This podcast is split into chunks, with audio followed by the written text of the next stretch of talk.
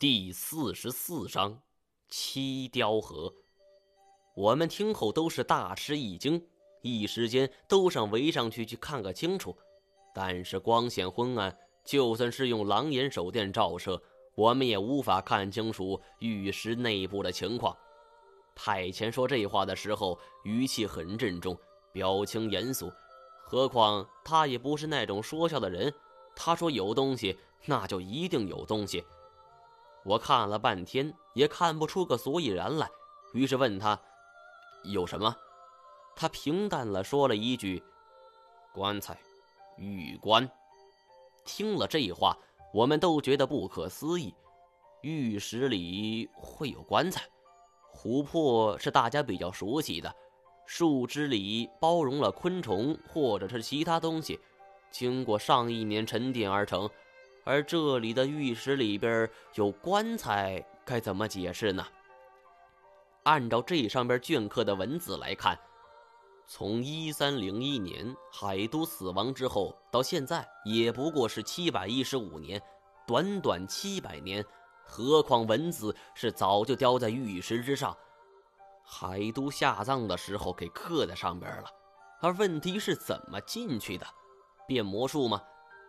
金锁一张大脸差不多都贴在上边了，整张脸都扭曲的变了形。最后，他抬头说道：“皇帝老二的棺材就在里边呢，这更得抓紧干了。”而说着，他又举起了石头，“别动！”太监突然一翻手，银光一闪，用银色短剑指着金锁的脖子。这一幕吓得我们几个都呆住了。金锁更是吓懵了，我操！你疯了！我心说不会吧？难道真被我说中了？太前跟林飞泉是一伙儿的，而要是这样的话，那可就真麻烦了。林飞泉我尚且对付不了，更不用说太前了。看来我们几个都得栽在这儿了。不过我还是不相信太前会背叛我们。我尝试解说道。别别别！大家都是出生入死的兄弟，不至于这样。太监，你先把家伙放下，有话好好说。太监目光不离金锁，傲然道：“你这么做会连累大家一起死。”我操！你说的太假了吧？我凿块石头而已，又他妈不是拆迁办的，难道我这一锤子下去，昆仑山就塌了不成？金锁一脸的不服气。我知道事情没那么简单，太监通常不开口，开口就一定有事儿，所以身边有个这样的队友，感觉会非常奇怪。一方面他给予你无限的安全感，另一方面却又不希望他开口说话，一说话指定出事儿。我索性问他为什么这么说，太前说了两个字：预感。金锁一听是预感，整个人都炸了。我操！我说面瘫侠，咱们能不能好好做朋友了？就因为一个预感，你就拦着我发财？那你要预感茅坑要炸，那所以我就崩拉屎了呗。老赖见两人僵持不下，也上来劝说：“小蔡，你咋回事？你先仔细说说。那个李老板，咱们先不动手，好不好？这东西在这儿呢，反正也跑不了。”到底是老江湖，这句话一出口，两人的脾气都收敛了些许。太监缓缓地放下了手臂，道：“我看到那具棺材，它在动。”黑暗的环境之中，听到这句话，就足以令一些胆小人士尿裤子了。我们几人面面相觑，不知道该说些什么。太监接着说：“有六只手。”棺材在动，边说他边用银色短剑在地上画了一幅图。老实讲，太监这个人很帅，功夫好，个子高。但是上帝是公平的，不可能所有优点全都给他一个人。就比如眼前这幅画，画的实在是不敢让人恭维，像是出自一个学龄前儿童的手笔。不过通过这幅画。可以看出是一个方框，两边各有三条直线，意思很清楚了。棺材两边各有三条手臂。这话看得我是阵阵发寒呐！照这么看的话，这棺材确实是与众不同，处处都充满了诡异。我们个个都沉闷不语，似乎每一个人都极力想在个人的认知体系里找出一种能够解释这种现象的答案，而唯独金锁不屑一顾。这有啥呀？我就敲块玉，也不至于破坏整个玉石。再者说了。不就一口破棺材吗？我还巴不得他出来呢，这样省得我往里爬了。听这话的语气，金锁这是要孤注一掷，破釜沉舟啊！我急忙喝道：“金锁，你一定要先冷静一些。太监说的不无道理，你发财，我们没理由拦着，但是得想个完全之策，不能因为你小子那就得害死我们呀。”金锁瞪了太监一眼，恨恨地把凿子和石头都丢在地上。太监看了我一眼，问道：“你一定要打开棺材吗？”我一愣，随之感到了巨大的迷茫。我也不知道该怎么办。来到这儿是因为想要查清楚二十年前的事情。我一想，后边的线索以及科考队全都指向了这个地方。而自从进来之后，林林总总也得到了一些碎片化的信息，但是我并不觉得有一种豁然开朗的感觉，就像是我自己走在了一条幽深的隧道之内，隧道的墙壁之上有我需要的信息，我一点点循着信息往前走，却不知不觉走向了黑暗的深处。眼前的这口诡异棺材也是如此。它会有我想要的信息吗？听太前的语气，似乎打开棺材也并不难，但是引发的后果就不可想象了。如果我点头，太监一定会想尽办法帮我；但里边如果没有我需要的信息，这会损兵折将，那就得不偿失了。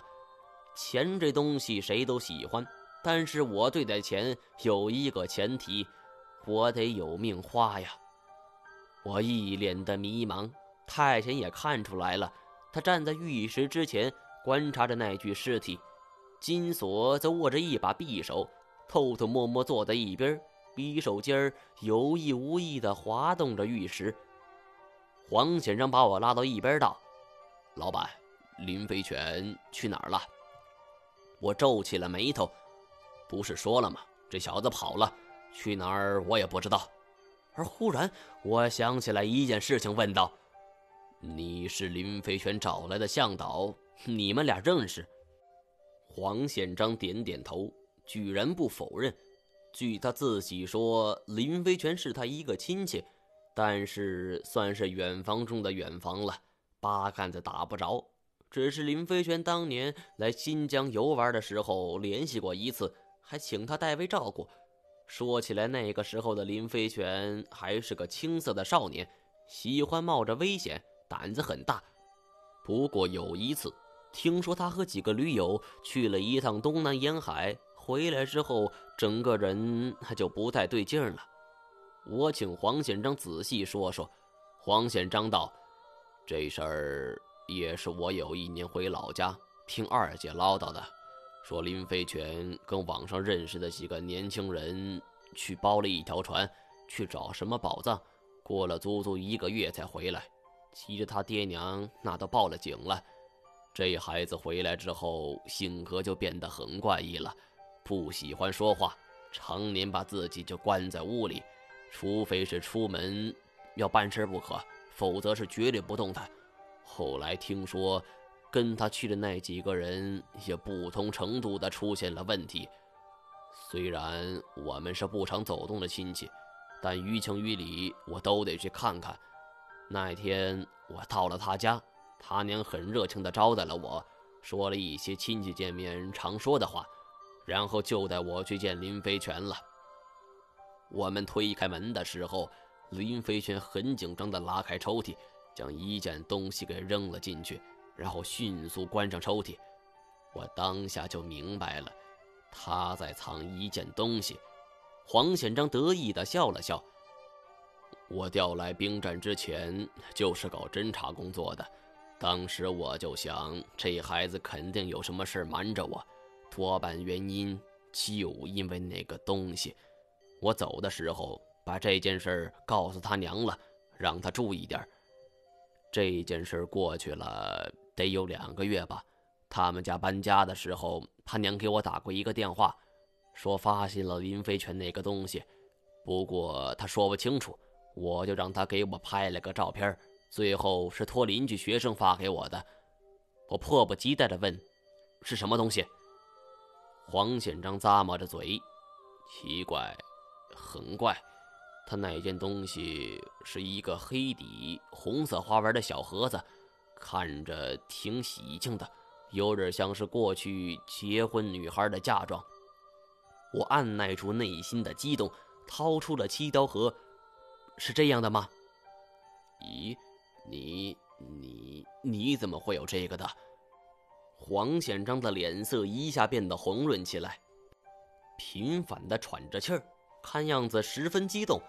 没想到这样一件七雕盒，林飞轩手里有个一模一样的。我曾经尝试过打开这只盒子，以失败告终。看来。那一段时间，林飞泉也在跟我做着同样的事情。我收起了盒子，对着黄宪章说道：“这个你就不要问了。总之，我敢断定，林飞泉出了问题，原因就在那只盒子上。那那只……”我笑了一下，看样子黄宪章是对我有所误会了，于是解释道：“我手头这只盒子是我自己的。”林飞泉的那只盒子应该还在那儿。黄宪章这才叹了一口气：“哎，这孩子这次主动联系我说要我当向导，带你们进山。尽管危险吧，但我想他从小就喜欢这个，往山里走走，还能帮他转变心态也说不定。没想到上来就遇到了危险，那……”二十年前科考队的事情是真的吗？当然，我跟你说的可是句句属实。